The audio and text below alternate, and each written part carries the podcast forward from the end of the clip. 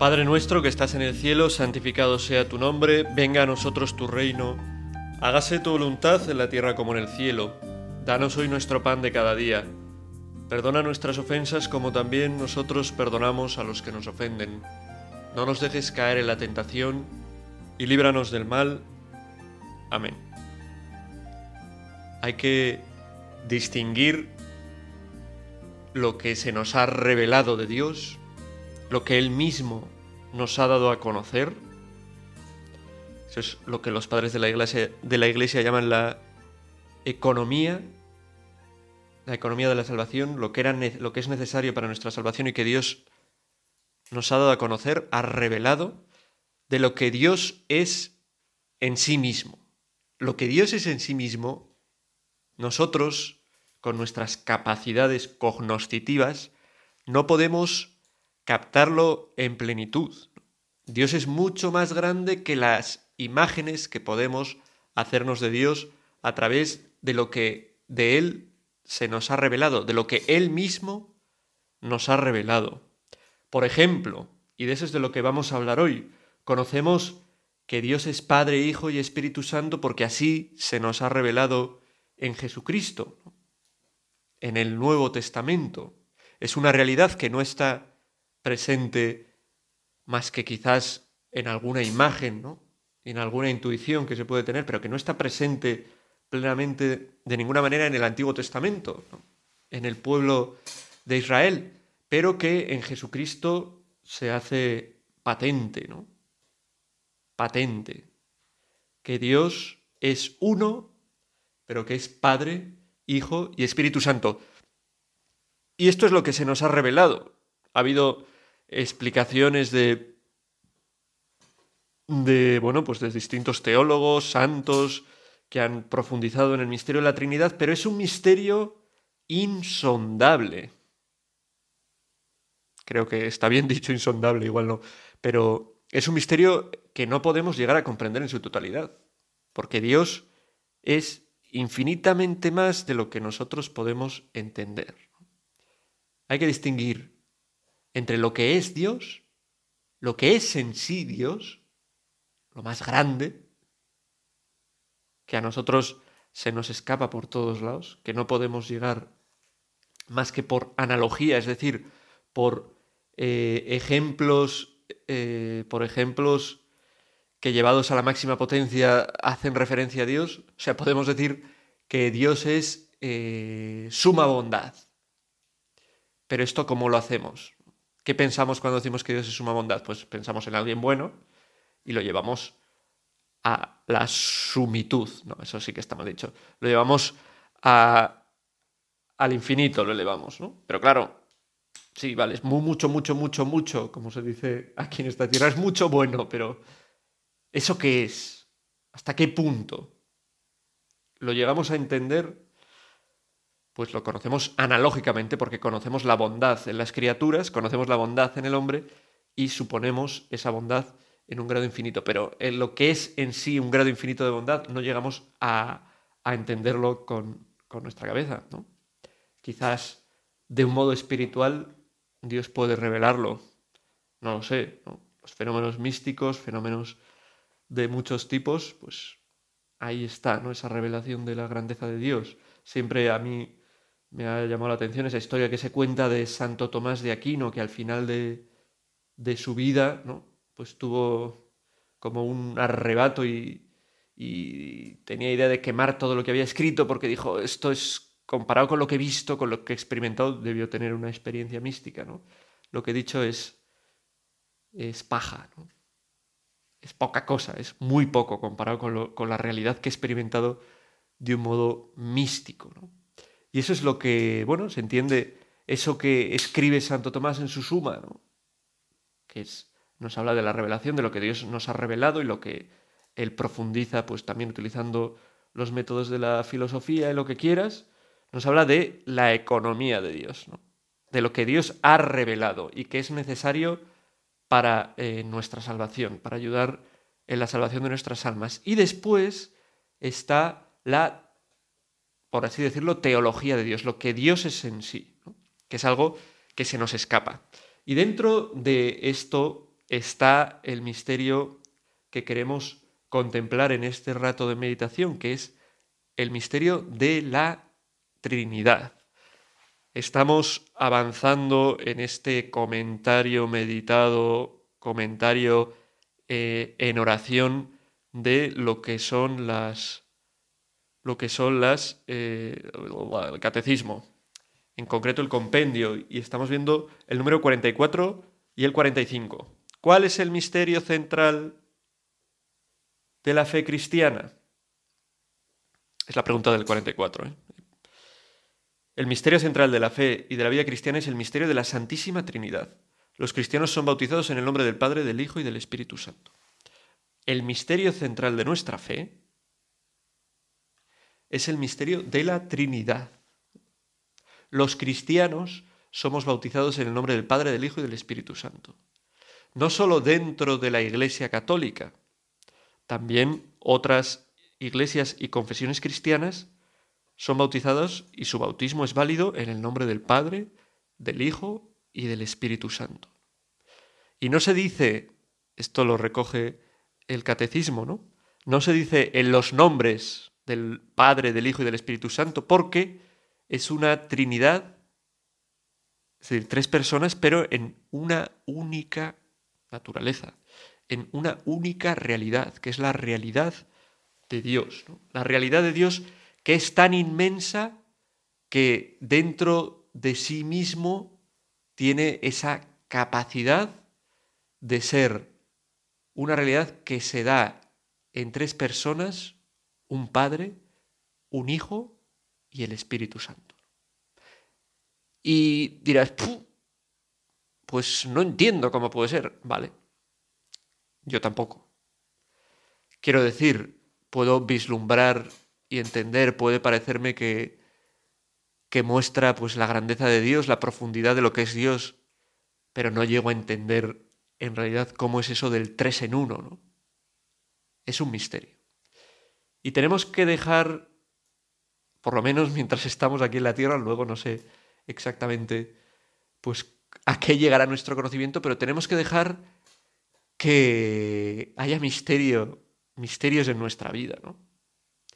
Claro, si nosotros fuéramos la medida de todas las cosas, si el hombre fuera lo máximo que existe, entonces podríamos comprender absolutamente todo, ¿no? Porque todo procedería, o por lo menos sería inferior cuantitativamente en el grado de, de existencia, de ser, bueno, estas son cuestiones filosóficas, a nosotros, y por lo tanto lo captaríamos todo nosotros podemos conocer, mm, pues, cómo funcionan los protozoos, porque tienen, pues, menos, no sé cómo decirlo, menos cualidad. Es que no quiero meterme en filosofía porque yo mismo no me entendería casi a mí mismo, ¿no? Pero porque tienen menos cualidad existencial, menos cualidad de ser, que es que no es lo mismo el ser que la existencia, depende de, de autores y de cosas, pero bueno, que nosotros, ¿no? Es, es menos que nosotros es menos en un sentido de que no tiene nuestra densidad ontológica, ¿no? Eh, nuestra densidad de ser, ¿no? Y podemos entenderlo, ¿vale? Podemos entender las trigüeyas, podemos entender los delfines, podemos entender eh, las amebas, podemos entender las medusas, podemos entender las, enredaderas, podemos entender eh, el jingo biloba, que es un árbol, creo. Podemos entender muchas cosas porque tienen, como digo, pues eso, no tienen esa eh, perfección del ser que tienen las personas, el ser humano, ¿no? Porque hemos sido creados así, por Dios, también, ¿no? Todo esto hace referencia también al misterio que hay detrás de nuestra existencia, que es el misterio de un creador, pero bueno. Pero no podemos entender algo que está por encima de nosotros como es Dios. Por lo tanto, que sea misterioso la Trinidad, que no lleguemos a entenderlo, es normal.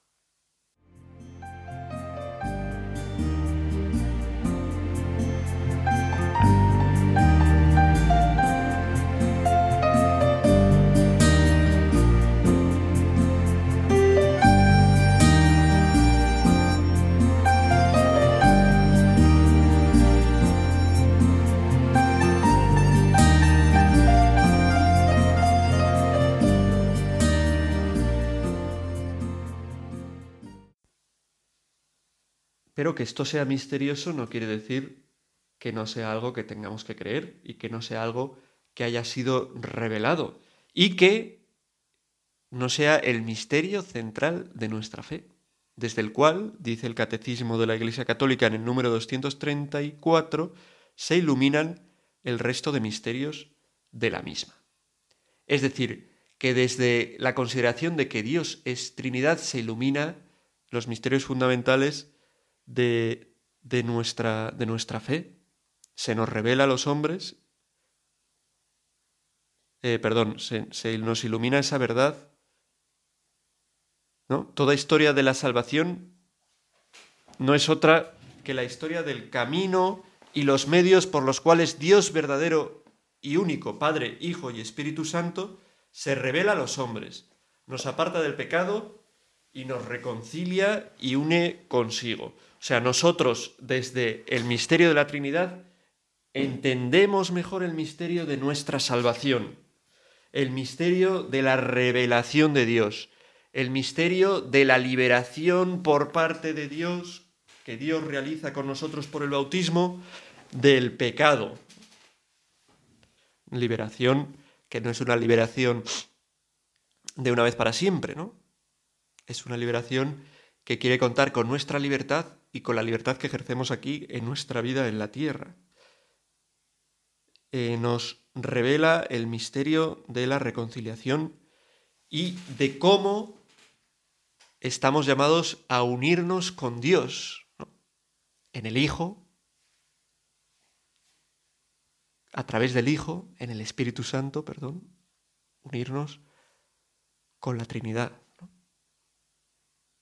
partiendo de ese Dios Padre que nos ha creado y que tenemos en nuestro destino, ¿no? Estamos llamados a esa comunión. Pues el misterio central de nuestra fe, el misterio de la Trinidad. Y es una consideración importante, ¿no? Tenemos que darnos cuenta de que el Dios a quien adoramos es un Dios que se ha manifestado,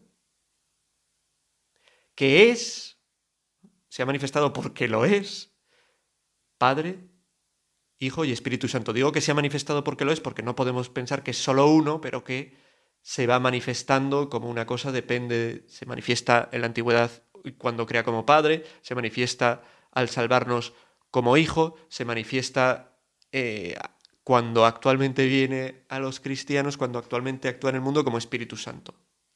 No, no es una cosa que se manifieste de tres maneras. Es una naturaleza con tres personas.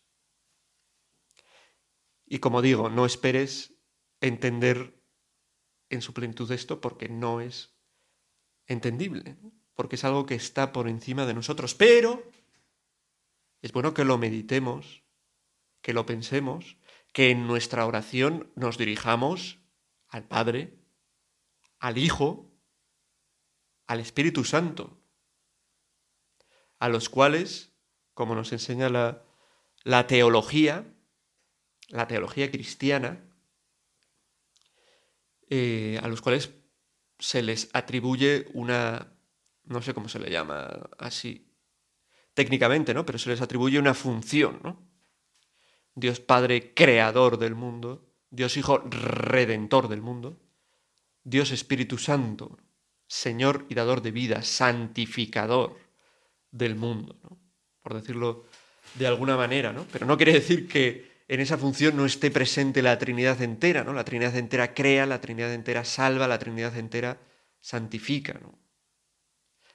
Como digo, te puedo haber dicho esto y te has quedado de nuevo bizco, ojo plático o lo que quieras, ¿no? porque realmente es un misterio que no podemos eh, profundizar en toda, su, en toda su esencia, pero es un misterio, como digo, que se nos ha revelado en el Nuevo Testamento, sobre todo en, el Evangelio de San Juan, donde yo creo que de una manera más plena se revela esto, ¿no? pues se observa constantemente cómo Jesús se refiere a, yo y el Padre somos uno, ¿no?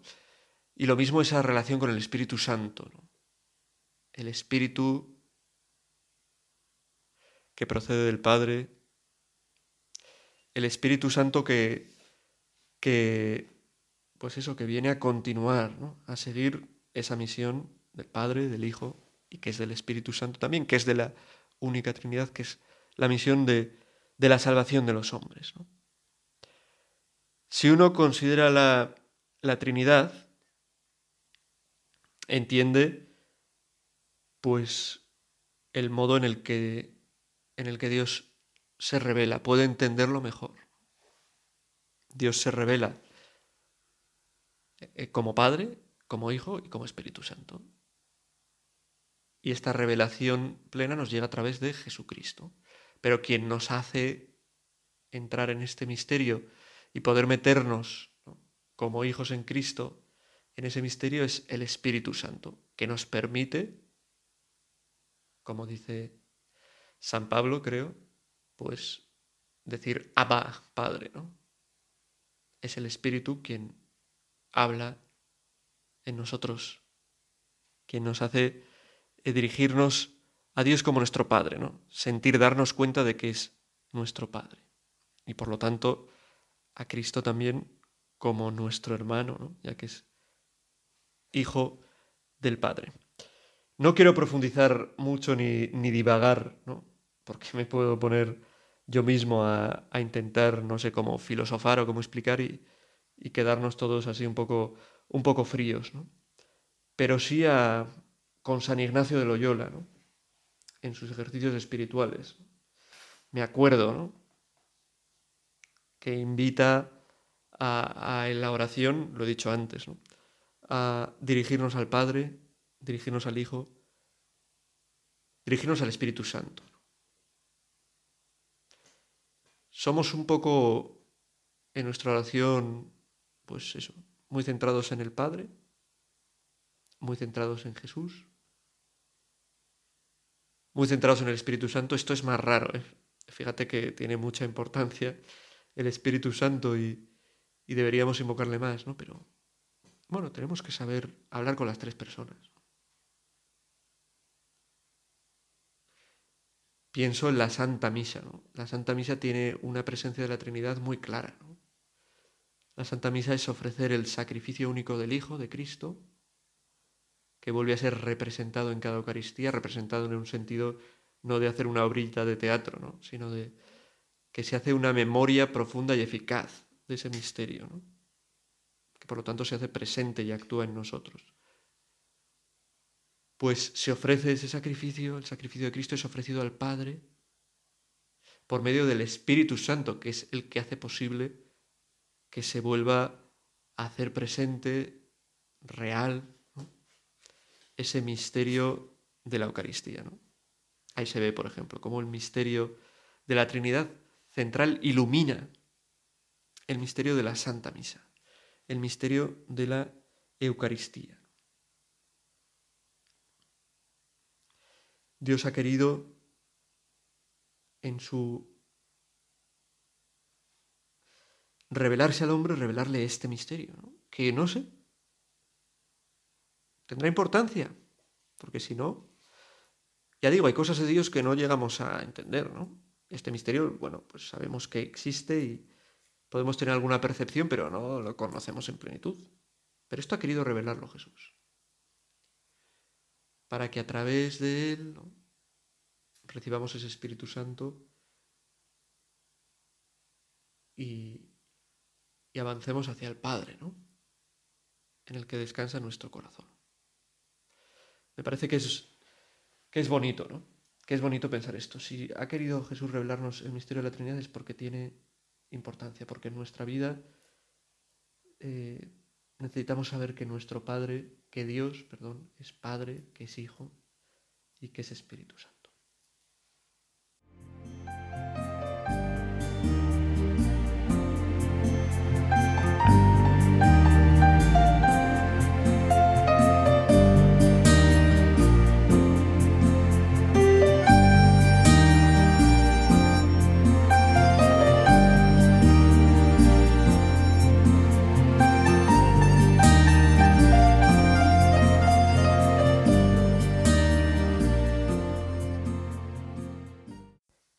Se ve que es el centro de nuestra fe, por ejemplo, este misterio, en que cuando los cristianos nos reunimos, lo hacemos siempre con la, en el nombre del Padre, del Hijo y del Espíritu Santo, y haciendo la señal de la cruz.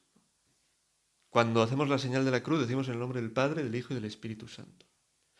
Detrás del misterio de nuestra redención en la cruz está el Padre que entrega al Hijo para que dé la vida y posibilite la acción del Espíritu Santo en cada uno de nosotros.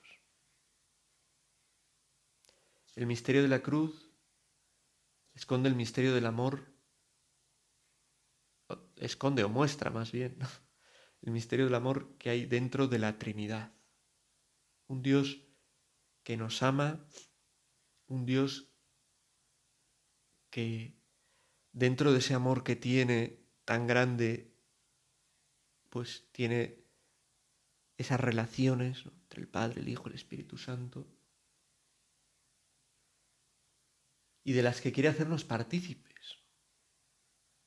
A través del sacrificio de Cristo en la cruz se nos libera de la esclavitud del pecado, se nos libera por el bautismo en el que entramos a participar de ese misterio de Cristo en la cruz, para poder entrar con el Espíritu Santo en la vida divina. La divinización. Esto es algo de lo que no se habla mucho en, en la iglesia, eh, digámoslo, latina o la concepción occidental del cristianismo, pero que está muy presente en la iglesia oriental, en la iglesia ortodoxa. La divinización. El camino del cristiano es un camino de divinización. A través del sacrificio de la cruz, poder introducirnos en ese misterio divino, que es un misterio trinitario, del Padre, del Hijo y del Espíritu Santo. Pues deslúmbrate, ¿no? Deslúmbrate en tu oración contemplando a la grandeza a la que estás llamado, ¿no? La santidad es esto, ¿no? Formar parte, estar insertado en la Trinidad ser de la familia de Dios. Y de nuevo puedes haberte quedado con el ceño fruncido, con la boca de medio lado, no sé, pensando, ¿y qué está queriendo decir? Pues son misterios. Y realmente es mejor a veces no decir mucho para no decir algo que sea totalmente incorrecto, ¿no? Que es el peligro de la teología cuando intenta hablar de misterios y de cosas que se nos escapan, ¿no? Estás intentando encerrar algo gigantesco en unas palabras, en unos conceptos, en unas definiciones, y así lo estás empequeñeciendo, ¿no? Y no queremos ni mucho menos eso, ¿no? El número como digo, estamos comentando el compendio del concilio, del concilio, del catecismo. El número 45 dice, ¿puede la razón humana conocer por sí sola el misterio de la Santísima Trinidad? Creo que ya sabéis la respuesta.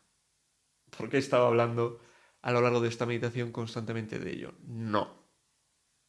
Pero os voy a leer lo que dice este punto del, del compendio. Dios ha dejado huellas de su ser trinitario en la creación y en el Antiguo Testamento. Ha dejado huellas de su ser trinitario en la creación y en el Antiguo Testamento. Pues esto habría que acudir a, padres de la Iglesia, a teólogos que han escrito de esto. ¿no? Habría que acudir, por ejemplo, eh, si consideramos, bueno, en la creación, bueno, pues hemos sido creados también nosotros dentro de existimos, tenemos nuestra familia, ¿no? Estas relaciones de paternidad, de filiación, pues las entendemos porque las vivimos, ¿no? Pero también es peligroso, ¿no? Porque uno puede haber tenido malas experiencias como padre o como hijo y no puede entenderse así, ¿no? Dios es un padre bueno, ¿no? Jesús es un hijo muy bueno. No es que sea más bueno que el padre, quiero decir, el padre también es un padre muy bueno, ¿no? Pero por eso digo que la analogía a veces ¿no? El utilizar la, analogía, ¿no? Para entender cómo Dios es Padre y cómo es Hijo, voy a entender la paternidad y la filiación aquí de, los seres humanos. Bueno, no. Quiero decir, sí sirve, pero no te quedes con que es igual, porque no es verdad. Es algo que no podemos comprender, ¿no? Y también dice que hay huellas de, la Trinidad, del ser trinitario de Dios, de que Dios es Trinidad en el Antiguo Testamento.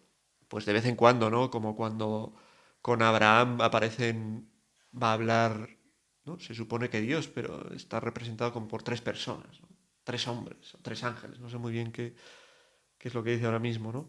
O como cuando en el Génesis habla de ese, de ese espíritu ¿no?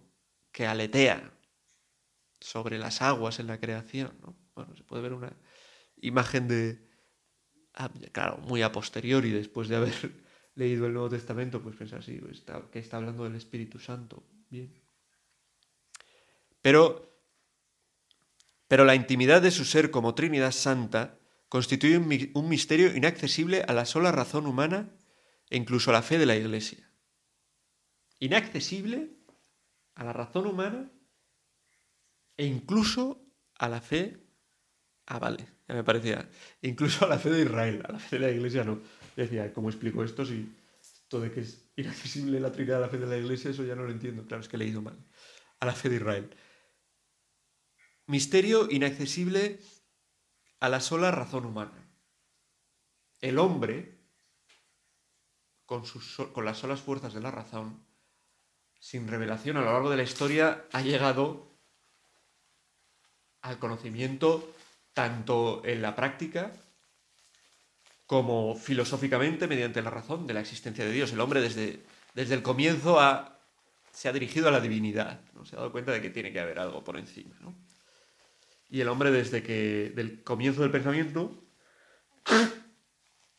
perdón, hablo del pensamiento filosófico y hablo pues, pues de Grecia, que me parece que es, que es la cuna de, la filosofía, por lo menos occidental, probablemente la filosofía de tipo oriental, pues también, bueno, pues la, idea de, lo divino y la divinidad también está presente, pero han llegado a, tiene que haber alguien alguien que haya motor inmóvil ¿no? y estas cosas.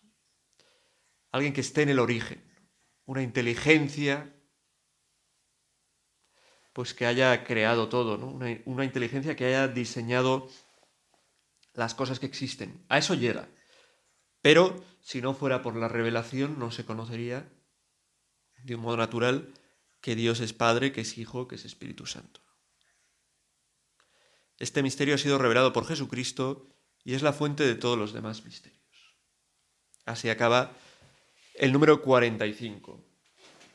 Pues nos quedamos con, esta imagen, ¿no? De lo importante que es que meditemos en la Trinidad, que contemos con la Trinidad, porque es la fuente de todos los demás misterios. ¿Quieres entender bien el misterio de la cruz, el misterio de la misa, el misterio de la encarnación, los grandes misterios de nuestra fe? ahí está la Trinidad. Hay un momento en el que el catecismo especifica que, que el misterio de, de la Trinidad es la enseñanza más fundamental y esencial en la jerarquía de las verdades de fe. Es decir, hay verdades en nuestra fe que tienen más peso que otras en cierto sentido. O sea, si tú dices eh, que crees en en, no sé, en los ángeles custodios, pero no crees en la Trinidad, estás... ¿no? Es muy raro eso. En cambio puede haber alguien que crea en la Trinidad, pero que no crea en los ángeles custodios. No, ha llegado a la perfección de la fe, a la plenitud de la Iglesia Católica. O sí cree, pero no les tiene una excesiva devoción. Bueno, en fin, que en el centro, el centro de nuestra fe, es la Trinidad que nos dirijamos al Padre, al Hijo y al Espíritu Santo. Que demos gracias por este misterio. Que pensemos y nos demos cuenta de que estamos llamados a introducirnos en ese misterio que nos habla de amor, de grandeza, de plenitud. Que sean alabados y la gloria sean al Padre, al Hijo y al Espíritu Santo. Y que nos unamos, podamos unirnos como María a ese gran misterio. Dios te salve María, llena eres de gracia, el Señor es contigo, bendita tú eres entre todas las mujeres, y bendito es el fruto de tu vientre Jesús. Santa María, Madre de Dios, ruega por nosotros pecadores, ahora y en la hora de nuestra muerte.